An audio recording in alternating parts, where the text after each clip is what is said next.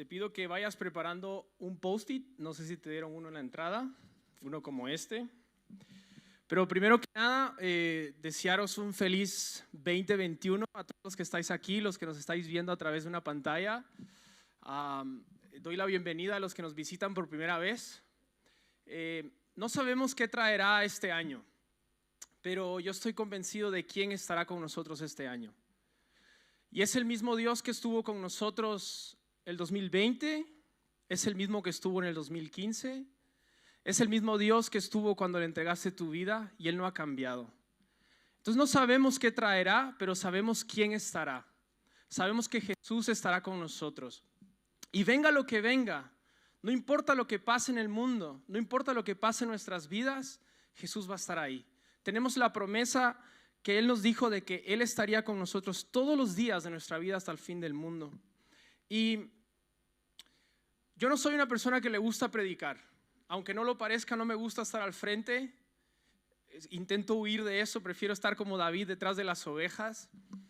Pero sentía muy fuerte en mi corazón compartir con vosotros este mensaje desde hace un mes y medio, porque confío de que será un mensaje que será sanador, será un mensaje que que Dios nos va a mostrar su perspectiva de cómo Él puede utilizar todo para nuestro bien. Y te quiero contar algo, mi esposa y yo, desde hace tres años aproximadamente, tenemos una frase que nos repetimos casi de manera diaria, a veces en forma de broma o a veces muy en serio. Y la frase es, todo va a estar bien. Nos lo decimos con un, toco, un, un tono perdón, más romántico, yo lo quiero hacer aquí porque me da un poco de corte, pero nos decimos, todo va a estar bien. Cuando todo va bien, decimos todo va a estar bien. Y cuando todo va mal, que mira el 2020 fuera de la pandemia, nos fue un poco mal, todo va a estar bien. Y nos lo repetimos todos los días. Y por esto y por lo que Antonio nos dio la semana pasada, que Dios le dio una palabra de, en Isaías 3:10 de decida al justo que le irá bien, he decidido titular a esta predicación Todo va a estar bien. No sé si tenemos una imagen. A lo mejor os suena estar coiris, ¿no? Y la verdad familia es de que todo va a estar bien. Pase lo que pase, al final Dios usa todo para nuestro bien. Ahora, antes de pasar al, texto que quiero leer contigo, te quiero pedir que apuntes en este papelito, si no lo tienes, pues apúntalo en el móvil, algo, alguien que amas. Algo que no sea Dios, porque porque obviamente, pues si estamos acá, damos por hecho de que amamos a Dios, ¿no? Que queremos todo lo que Dios tiene para nosotros. Pero apunta en el papelito a lo mejor un ser querido, un trabajo, un sueño, un empleo, yo qué sé. Y apúntalo ahí. Te voy a dar 30 segundos. Es una pregunta muy profunda a las once y media de la mañana, ¿no? Espero que pongas tu esposa o tu esposo, porque si no... Mira, yo he puesto estos. Obviamente, después de Dios, quien ocupa el primer lugar, ¿quién es? Sí se ve en la pantalla, ¿no? Mi mujer. La amo con locura. Luego está mi familia y luego está mi trabajo. Lo que amo, lo que hago. De verdad me encanta lo que hago. Ahora, guarda ese papelito, no lo pierdas porque lo vamos a usar más adelante. Pero antes de pasar al texto que vamos a leer en el segundo libro de eh, Reyes, capítulo 4, quiero darte un contexto de lo que vamos a estar leyendo. Eliseo era el discípulo de Elías. Antonio nos acaba de dar una palabra, ¿no? De, que Dios le habló al profeta Elías de las muchas aguas. Pues el discípulo de Elías era Eliseo. Este hombre era como pocos hombres en la Biblia. Vio milagros que ningún otro hombre vio en la Biblia. De hecho, era como una especie de Avenger en la Biblia. Porque el tío una vez se le cayó el hacha a un amigo y el amigo vino con Eliseo y le dijo, oye, que se me ha ido el hacha en el agua. ¿Sabes qué hizo Eliseo? Dice que sacó flotando el hacha del agua para entregarle el hacha al amigo. O sea, la, cantidad de milagros que vio este hombre son como muy pocos en la Biblia.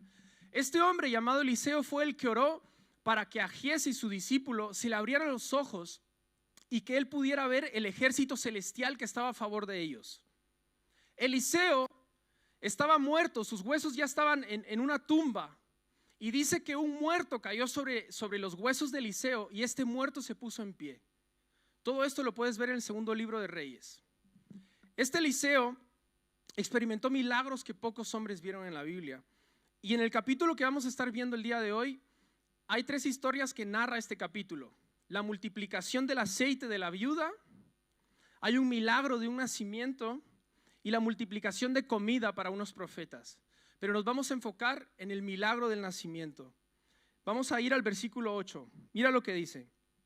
Aconteció que un día pasaba Eliseo por Sunem, donde había una mujer distinguida, y ella le persuadió a que comiera.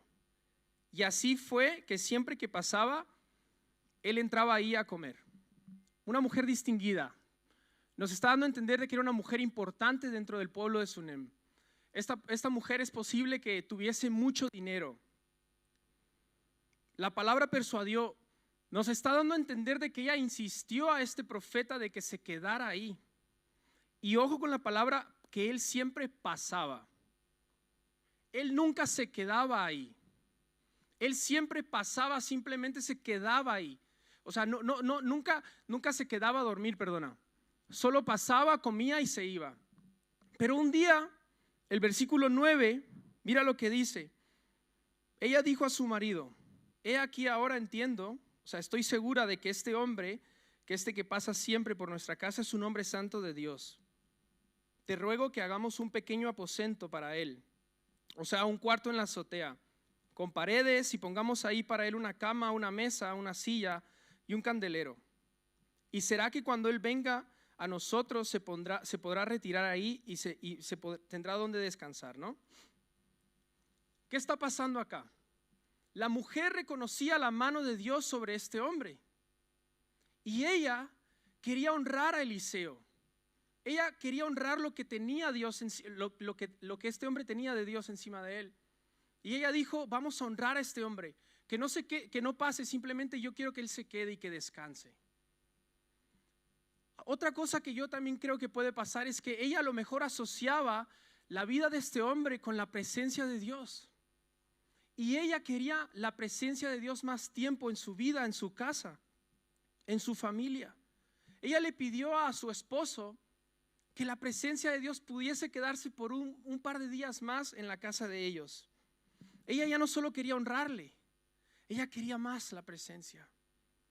Y, aquí quiero rescatar algo de este pasaje porque me causa duda o me causa intriga el, que diga que le preparó una habitación. ¿Tú sabes que Dios está buscando lugares donde descansar? ¿Tú sabes que Dios está buscando familias en donde habitar? ¿Tú sabes que Dios está buscando corazones en donde vivir? Muchas veces pensamos de que nosotros tenemos que venir delante de Dios para que Él resuelva nuestros problemas, pero ¿te has puesto a pensar que Dios está buscando gente, familias, en las cuales Él pueda desahogarse también? Porque Dios también tiene sentimientos. Dios está buscando corazones como los de David, donde Él pueda decir, aquí yo puedo descansar. Tú tienes una habitación en tu casa ¿Tienes un lugar en tu familia en el que sabes que Dios descansa? O la pregunta que hago a algunos es, ¿tú has abierto tu corazón a Jesús y Él habita dentro de ti? Porque si no, Él quiere entrar ahí. Él quiere entrar a tu corazón. Y quiero hacer un llamado para todas esas personas que piensan que venir a la iglesia es conocer a Dios. Sí, Venimos a la iglesia porque conocemos a Dios, pero venir a la iglesia va más allá de, esto no es una religión. Tenemos la ventaja de que podemos comunicarnos con Dios, de que podemos tener una relación personal con Jesús, porque le hemos hecho una habitación a Él. El Salmo 91 dice, el que habita al abrigo del Altísimo, no el que visita. Dios nos está llamando a habitar hacer un hogar en su corazón, hacer un, hacer un hogar de nuestras vidas para Él también. Y si tú no tienes una meta para el 2021, aquí te va una meta. ¿Vale? Si, si has empezado el año sin saber qué hacer, pues aquí te va una. Mira, habitar. ¿Quieres una meta para este año? Habita. Haz de tu vida un lugar de descanso para Dios. Dios está buscando corazones donde habitar. Y a veces nos perdemos en lo importante, un buen empleo, una buena casa, una buena familia, una buena educación, buenos hijos, un buen esposo, una buena mujer. Que todo esto es importante. Yo no quiero decir que no lo es, pero nos olvidamos de lo necesario. Y es poner a Dios en primer lugar. ¿Sabes qué me enseñó la pandemia? Poner a Dios en primer lugar. Porque mis estadios de fútbol estaban cerrados y mira que me encanta el Real Madrid con respeto a los del Barcelona, que el Atlético nos va a ganar la liga, por cierto. Mis cines estaban cerrados. Solo quedaba Dios. Eso nos enseñó esta pandemia, creo yo. Dios en primer lugar, cuando todo bajó, cuando todo perdió sentido, cuando nada quedaba, solo quedaba uno que nos sostuvo durante este año. Jesús. Jesús nos sostuvo durante este año. Y mira, como iglesia, quiero, quiero aprovechar para, para recordarte de que esta semana que viene, el domingo que viene, queremos poner a Dios en primer lugar como iglesia no queremos que nadie se quede fuera. Empezamos un ayuno de 14 días, del domingo que viene hasta dentro de dos domingos. Cada día va a haber un devocional. Los lunes y los miércoles vamos a estar orando en YouTube para que te conectes con nosotros, los que nos estáis viendo a través de la pantalla. Queremos poner a Dios en primer lugar. Para nosotros como iglesia es importante poner a Dios en primer lugar. Nuestro ayuno se va a llamar una vida inamovible. Porque entendemos que solo nuestras vidas pueden ser inamovibles cuando le ponemos a Él en primer lugar, cuando hacemos de Dios un lugar donde habitar. Vamos a estar basándonos en el Salmo 27.4 y aquí hay uno de mis versículos favoritos de toda la Biblia. El Salmo 27.4 dice, una sola cosa le pido al Señor y es lo único que persigo, habitar en la casa del Señor todos los días de mi vida para contemplar la hermosura del Señor y recrearme en su templo. Una sola cosa es necesaria, iglesia. Una sola cosa. De verdad. Una cosa. Solo necesitas una cosa. Y cuando tú busques esa cosa, todo lo demás te vendrá añadido. Te lo prometo. Te lo prometo. Lo he experimentado en mi vida. Dios me da una mujer increíble. Dios me da una familia impresionante. Yo, no crecí en una cuna cristiana. Hace 11 años me convertí, era un drogadicto, pero ¿sabes qué entendí? Una cosa es necesaria. Una cosa es necesaria. Soñaba con venir a España de misionero, pero una cosa es necesaria. Cuando ponemos a Dios en primer lugar, Dios se encarga de todo lo demás. Así que yo te animo a que te unas a nosotros no, no, si no sabes cómo ayunar, te van a llegar por redes sociales, por la carta pastoral, eh, por WhatsApp, cómo puedes ayunar, cómo debes hacerlo, qué no debes hacer. Pero esto es personal. Así que únete, busquemos a Dios, busquemos su rostro, hagamos una habitación para Dios. Voy a continuar porque si no, y viene lo mejor. ¿eh? Versículos del 11 al 13, básicamente lo que pasa es de que este hombre está intentando honrar ahora a la mujer. Ella le ha honrado a él y ahora él quiere devolverle el favor. Y ella, él, le pregunta a su discípulo, a Giesi, oye, ¿qué podemos hacer por esta mujer? Entonces llaman a la mujer, le preguntan, oye, ¿qué puedo hacer por ti? Y ella dice, yo no necesito nada. Ella responde en el versículo 13, yo vivo confiada en medio de mi pueblo.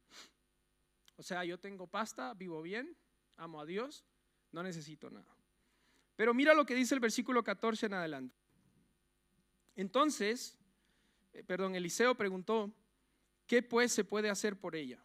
Y Giesi respondió, en verdad, ella no tiene ningún hijo, su marido es viejo. Y Eliseo dijo, llámala. Cuando la llamó, ella se detuvo a la entrada. Entonces Eliseo le dijo, por este tiempo, el año que viene, abrazarás un hijo. Y ella dijo, no, señor mío, hombre de Dios, no me engañe usted a su sierva. O sea, le está diciendo, no, te burles de mí.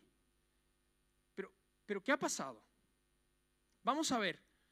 Esto me recuerda a lo que le pasó a Sara, a lo mejor la esposa de Abraham, ¿no? Lo que nos decía Rebeca en, en los hombres y mujeres de fe. Se habrá reído con sarcasmo a lo mejor esta mujer, como, ¿qué me estás diciendo? Mi marido ya es viejo. A lo mejor me parece interesante de que no haya dado la edad de la mujer, porque para Dios eso no es importante. Si Dios lo dijo, se iba a cumplir. Pero, pero, ¿qué ha pasado? O sea, ella solo quería honrar al hombre de Dios. Ella, su intención era que el hombre de Dios se quedara más tiempo en su casa. ¿Y ahora por qué le están profetizando que va a tener un hijo? ¿Por qué le están diciendo ahora te va a pasar esto?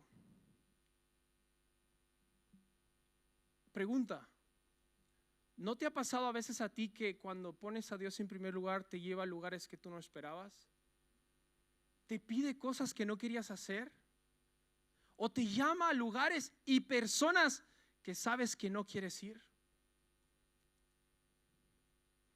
¿Te ha pedido algo Dios este 2021 que dices, pero Señor, si yo solo quería buscarte en oración y ahora me estás pidiendo que me vaya a Turquía? ¿No te pasa a veces eso? ¿Sabes por qué pasa eso? Cuando tú pones a Dios en primer lugar, Él nos va a llevar a personas, a situaciones, a países, a individuos que nosotros no esperábamos. Todo con el propósito de conocerle mejor a Él. Sea lo que sea que Dios te esté pidiendo este año, te va a ayudar para bien. Y, al final lo vas a terminar conociendo mejor a Él. Dios nos pide ir a sobre las aguas porque quiere que le conozcamos de otra manera. Y te voy a contar un poco más de mi vida con mi esposa. Creo que somos el fruto de un legado espiritual. Como te he dicho, yo no era una persona creyente, pero crecí viendo a mi abuelita así le llamo con mucho respeto, mi abuelita, sin poder ir a la iglesia, pero sin poder ir a la iglesia ella mandaba todos los meses su ofrenda y su diezmo a la iglesia. Y no había iglesia online, ¿eh? a los que nos estáis viendo. Ella daba su diezmo por obediencia. Somos el fruto de un legado espiritual de hombres y mujeres que dieron su vida por el reino. Estamos cosechando cosas que los abuelos de Jazz han sembrado por muchos años en el país de México. Somos parte de un legado, hemos cosechado un legado. Pero sabes, cuando llegó la pandemia, se escuchaba mucho que Jesús venía pronto, ¿no? Si Jesús viene, se escuchan las trompetas, ¿qué hago con mi vida? Le pediste perdón a todos tus familiares, te arrepentiste de todos tus pecados. ¿Sabes qué hicimos nosotros? Dijimos, si de verdad Jesús viene, Vamos a vivir de tal manera como que Jesús venga. Vamos a dar más de lo que debemos dar. Y hay una meta que tenemos mi esposa y yo. Te estoy abriendo mi corazón. Y es que cada año queremos aumentar el 10% de lo que damos a personas. Ahora, te cuento un poco más. Nosotros no tenemos un trabajo en España. Nosotros levantamos fondos de fuera de España y servimos a esta iglesia como misioneros. Y muchas veces puedes pensar, no, pandemia, misioneros, retén, ahorra, guarda, porque no sabes el hambre que viene, no sabes la escasez que viene. Pero el reino es, da, siembra. Es al revés. Al revés. Y te voy a decir algo. Hemos visto, no solo de manera económica, sino de muchas otras maneras, cómo Dios sobreabunda nuestras vidas. Porque Dios está ahí en el primer lugar.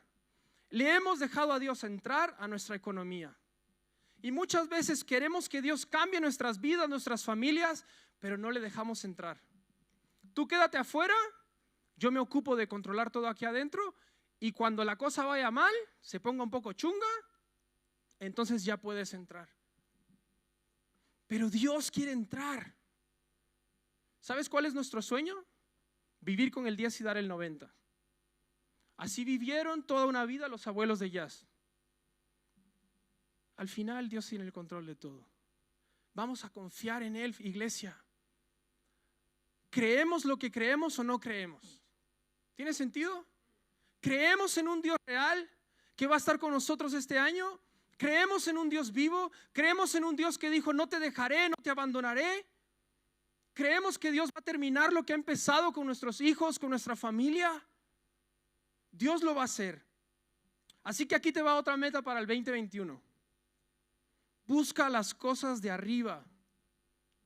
Dios te va a dar una mujer, un marido, un trabajo. Todo lo que tú necesitas, Dios te lo va a dar cuando le pongas a Él en primer lugar. Busca las cosas de arriba. Haz una habitación para Dios y busca las cosas de arriba. Versículo 17. la mujer concibió y dio a luz un hijo al año siguiente en el tiempo que Eliseo le había dicho. Se cumplió la palabra. Imagínate por un momento la felicidad que esto le estaba causando a la mujer. Ahora ella tiene en sus brazos lo que ella llegaría, lo que más amaba. Ahora ella tiene el cumplimiento de una promesa eh, en sus brazos. Piensa por un momento la felicidad que estas personas te causan. Mira tu papelito si es que lo tienes y, piensa por un momento la felicidad que estos hombres, mujeres, empleo, todo esto que has apuntado causa tu vida. Somos muy afortunados de tener gente que nos ama, que nos cuida. Ahora, agárrate de tu asiento porque la cosa se pone fea. ¿Vale? Versículo siguiente. Cuando el niño creció, llegó el día en que salió y al campo, perdón, donde estaba su padre con los segadores. Y dijo a su padre el niño, "Ay, mi cabeza, mi cabeza." Y el padre le dijo a un criado, llévalo a su madre. Y digo, ¿y la responsabilidad es solo de, los, de las madres en casa? No me voy a meter ahí, ¿vale? sigo porque es que si no, luego. Versículo 20.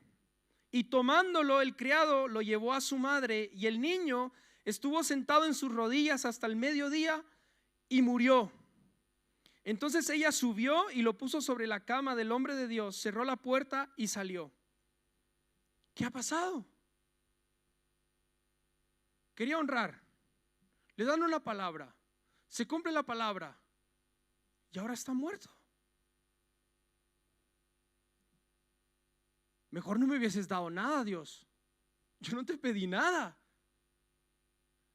¿Cómo hubieses reaccionado tú? Ella no estaba pidiendo nada. Mira, si tienes tu papel, así es como yo siento que ella se sintió. Lo que tenía, lo que más amaba, lo perdió. Un día al mediodía llegó algo que no esperábamos. Y esos sueños y esas promesas que Dios te habían dado que Dios te había dado en marzo del año pasado. A lo mejor en marzo del año pasado pasaste de orar por promesas de sobreabundancia a promesas de Señor sana a alguien. A lo mejor el 2020 ha sido para ti sueños rotos, palabras de Dios que dijiste, yo estoy seguro que Dios me habló, pero al día de hoy no se han cumplido. Cosas que tú no esperabas que fueran a pasar en tu vida. Deseos no cumplidos, promesas de Dios no cumplidas. Hasta es posible que entiendas lo que se siente que es perder a alguien.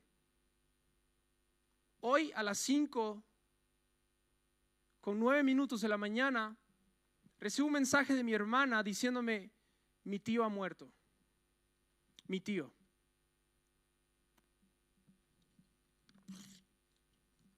creo que se siente, creo que sé que siente esta mujer en ese momento.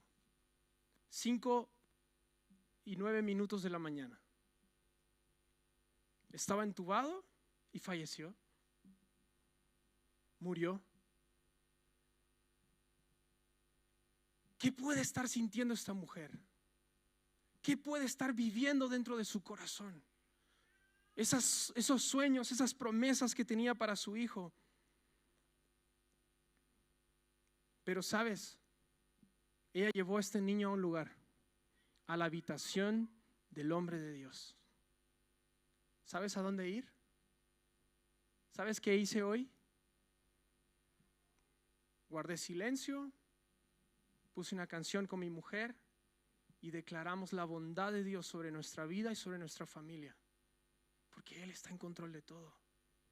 Hay un lugar a donde podemos ir, iglesia, y es a la habitación es el lugar donde nos encontramos con Dios. Y ahí podemos derramar nuestro corazón, ahí podemos derramar nuestra vida delante de Él.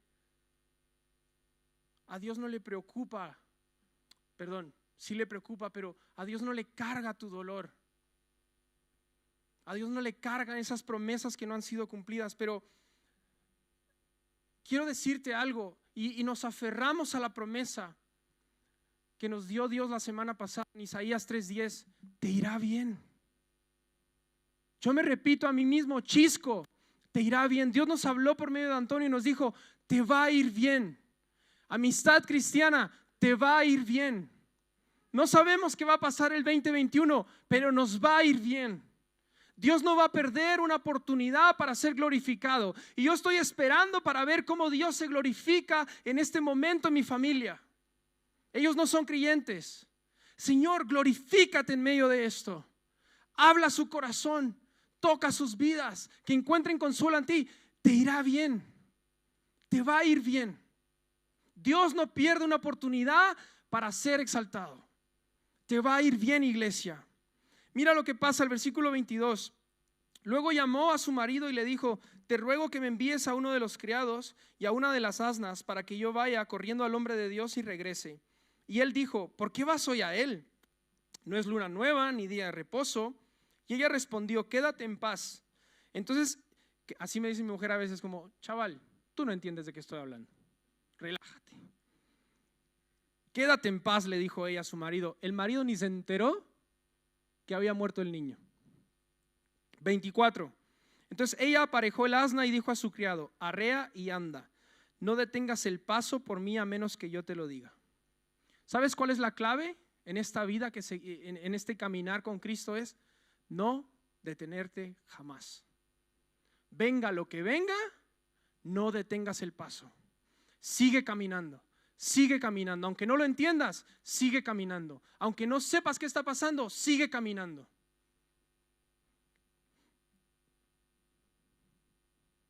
Versículo 25, flaca, me ayudas, gracias. Y ella fue y llegó al hombre de Dios al monte, en el monte Carmelo. Cuando el hombre de Dios la vio de lejos, dijo a Giesi su criado, mira allá viene la tsunamita te ruego que corras ahora a su encuentro y le digas, ¿te va bien a ti? ¿Le va bien a tu marido? ¿Le va bien al niño? Y ella respondió, estamos bien. ¿Te das cuenta que ella solo quería hablar con una persona? No. Esto es entre Dios y yo. No quiero ningún criado, no quiero a ningún esposo. Estoy bien. ¿Sabes qué? Hay veces que hay cosas que se tratan entre Dios y tú. Hay cosas a veces en esa habitación que nadie ve. Que Dios está ahí forjando y tratando y duele. Hay cosas que yo comparto, yo comparto mucho con mi mujer, pero hay cosas que solo yo y Dios las sabemos. Porque esto es entre Dios y yo. Pero a lo mejor es una adicción. A lo mejor es una relación que no debes. A lo mejor es un trabajo que Dios te está diciendo ahí adentro, eh, eso no, no quiero que empieces así el año. A lo mejor es un carácter, ay, mira, sabéis que yo al fútbol es habitación. Pero en esa habitación, en ese lugar, ella dice, no, estamos bien, yo no quiero saber nada de ti, Jesse. Versículo 27 dice, pero cuando ella llegó al monte, al hombre de Dios, mira lo que hizo. Ah, se abrazó a sus pies. Y Giesi se acercó para apartarla. El discípulo se acercó para apartarla, pero el hombre de Dios dijo, déjala, porque su alma está angustiada y el Señor me lo ha ocultado y no me lo ha revelado. Aquí te va un consejo. Cuando veas a alguien sufriendo y en dolor, guarda silencio. A veces cuando alguien lo está pasando mal, buscamos palabras para reconfortar a esta persona, pero a veces hacemos daño. El silencio es lo más sabio a veces lo que le puedes dar a una persona. ¿Quieres otro ejemplo bíblico? Jesús antes de ir a la cruz, ¿qué dijo? Señor, ¿qué diré? Papá, estaba diciendo Jesús, ¿qué diré si para esta hora he llegado? A veces en el dolor no hay nada que decir. Simplemente te tiras al suelo y lloras. Déjala. Dios no te tiene que decir por lo mal que está pasando la gente. ¿Sabes qué puedes hacer? Callar, orar y estar ahí cuando te necesiten. llorar cuando lloran, reír cuando ríen. Y esto está pasando con el profeta que vio milagros, que vio el hacha flotar, que vio el ejército celestial. Ahora Dios no le dice nada. No sabe por qué está llorando la mujer. Y yo estoy seguro que a lo mejor para ti el año pasado puede haber sido así. Pero aquí estamos y estamos contigo. Y la gente que está a tu lado está contigo también, aunque no sepa por lo que estás pasando. Somos una familia, tenemos un mismo papá y podemos correr a Él. Versículo 28. Ya voy a terminar. Ella dijo, ¿acaso yo pedí un hijo a mi Señor? No dije, no me engañe usted, no te burles de mí. Entonces Eliseo dijo a Giesi, prepárate, toma mi báculo en tu mano y vete. Si encuentras a alguien, no lo saludes. Y si alguien te saluda, no lo respondas. Y pon mi báculo sobre el rostro del niño. Y la madre del niño dijo, vive el Señor y vive tu alma, que no me apartaré de usted, no te dejaré. Entonces Eliseo se fue y la siguió. Me recuerda a Jacob, luchando con Dios. Dice que Jacob, Dios le cambió el nombre a Israel porque dice que Dios, que Jacob luchó con Dios y ganó. ¿Qué nos está diciendo es, no te dejaré. Mira, si hasta aquí has llegado hoy, domingo 3 de enero, aprovecha el viaje y dile a Dios, no te voy a dejar. No te voy a dejar, Dios. No te voy a dejar. Hoy no te dejo. Hoy no te dejo hasta que me hables. A Dios le encantan los cabezotas porque Él es cabezota también. Te prometo que el más cabezota de todos es Dios y a veces quiere ver a un cabezota decirle, no te dejo. No te dejo Dios. Y la mujer le está diciendo a este hombre, no te dejaré hasta que me des una respuesta de lo que me está pasando. Porque yo no quería un hijo y ahora está muerto.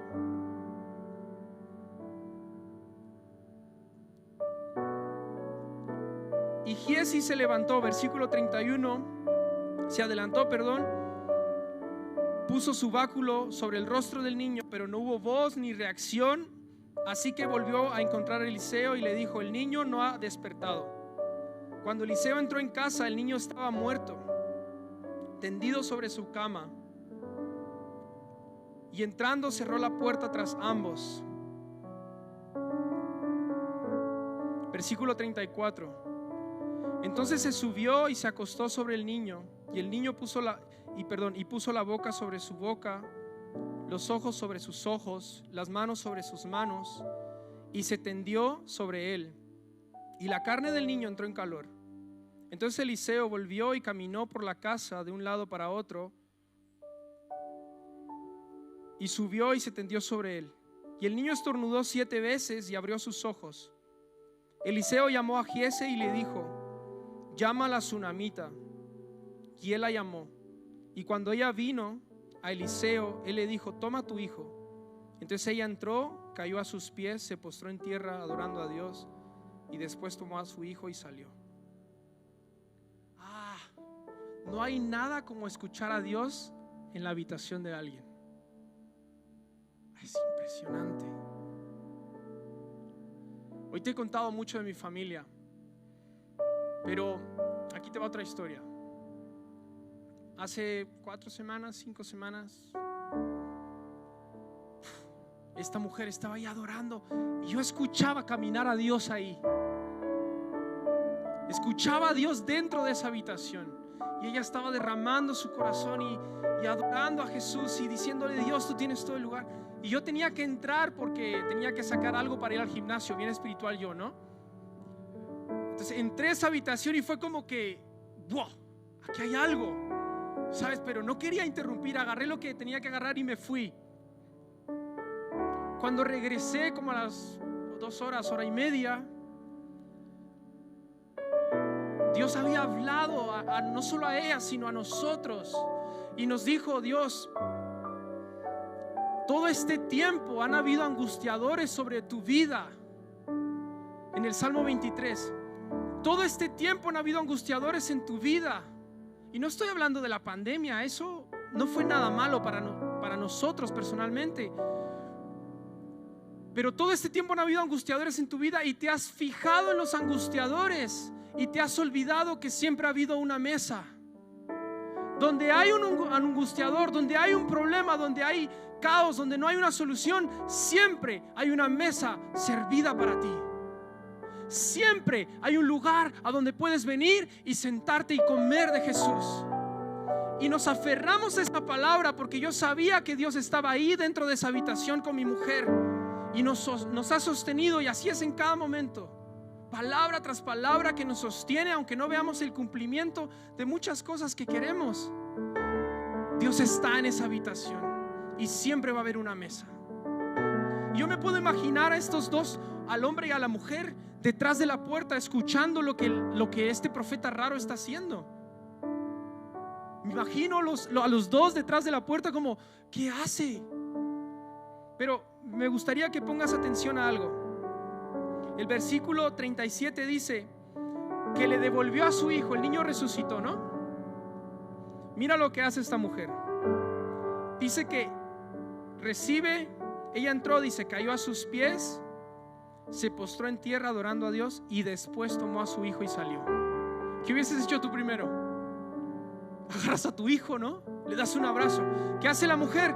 Señor, gracias. Gracias porque tú eres el dueño de la vida.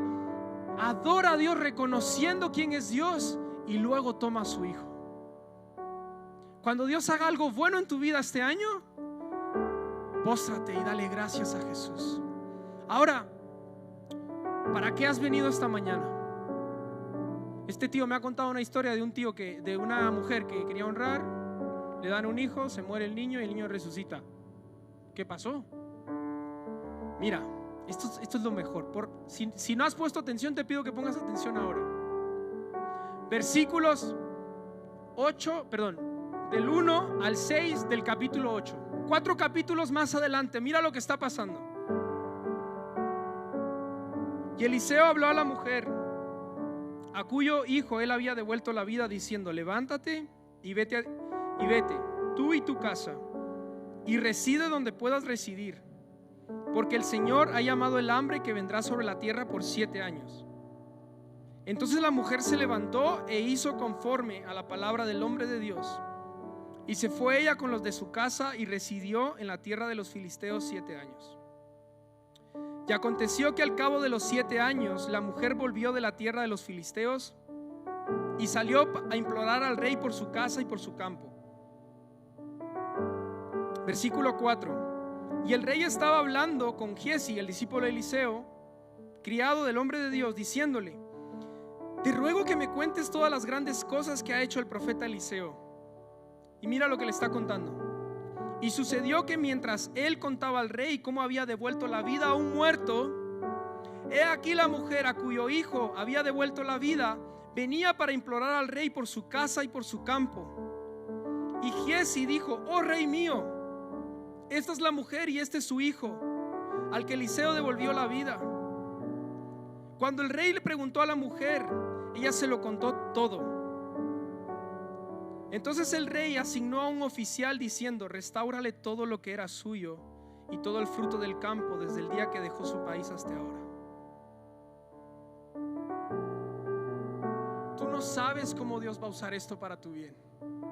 Siete años más tarde, ella tenía algo que contar. Ahora, Dios quería matar a un niño para que resucitara y ella tuviese algo que contar. No. Dios quería una pandemia. No. Dios quería la muerte de mi tío. No.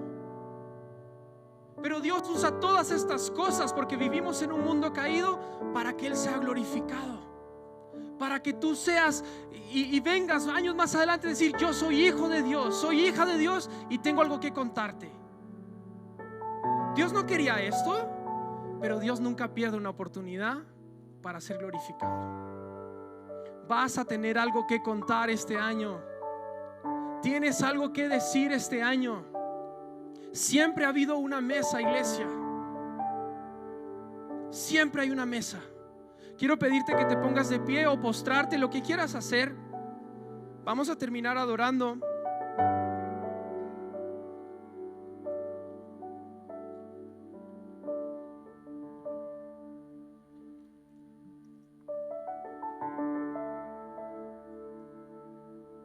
Pero esta mañana yo quiero orar por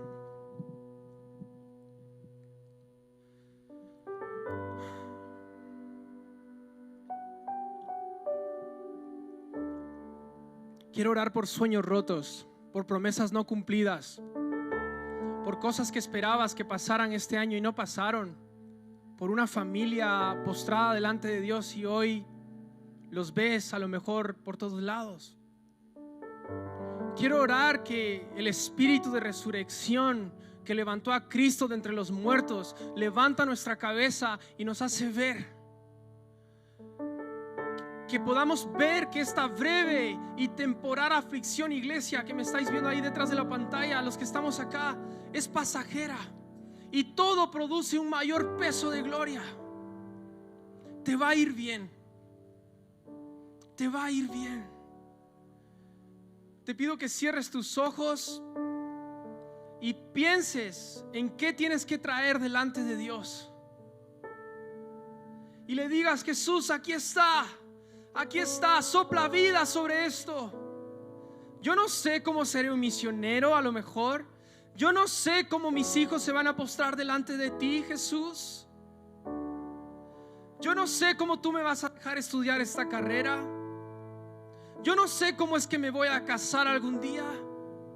Oh, pero Jesús, te ponemos a ti en primer lugar.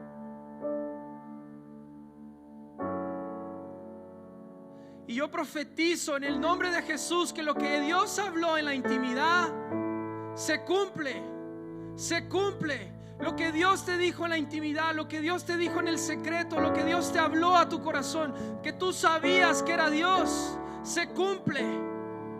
Palabras no cumplidas, sueños no cumplidos, promesas no cumplidas, se cumple, Señor. Yo te pido esto. Este año tú, Señor, serás exaltado. Este año, Señor, tú serás glorificado.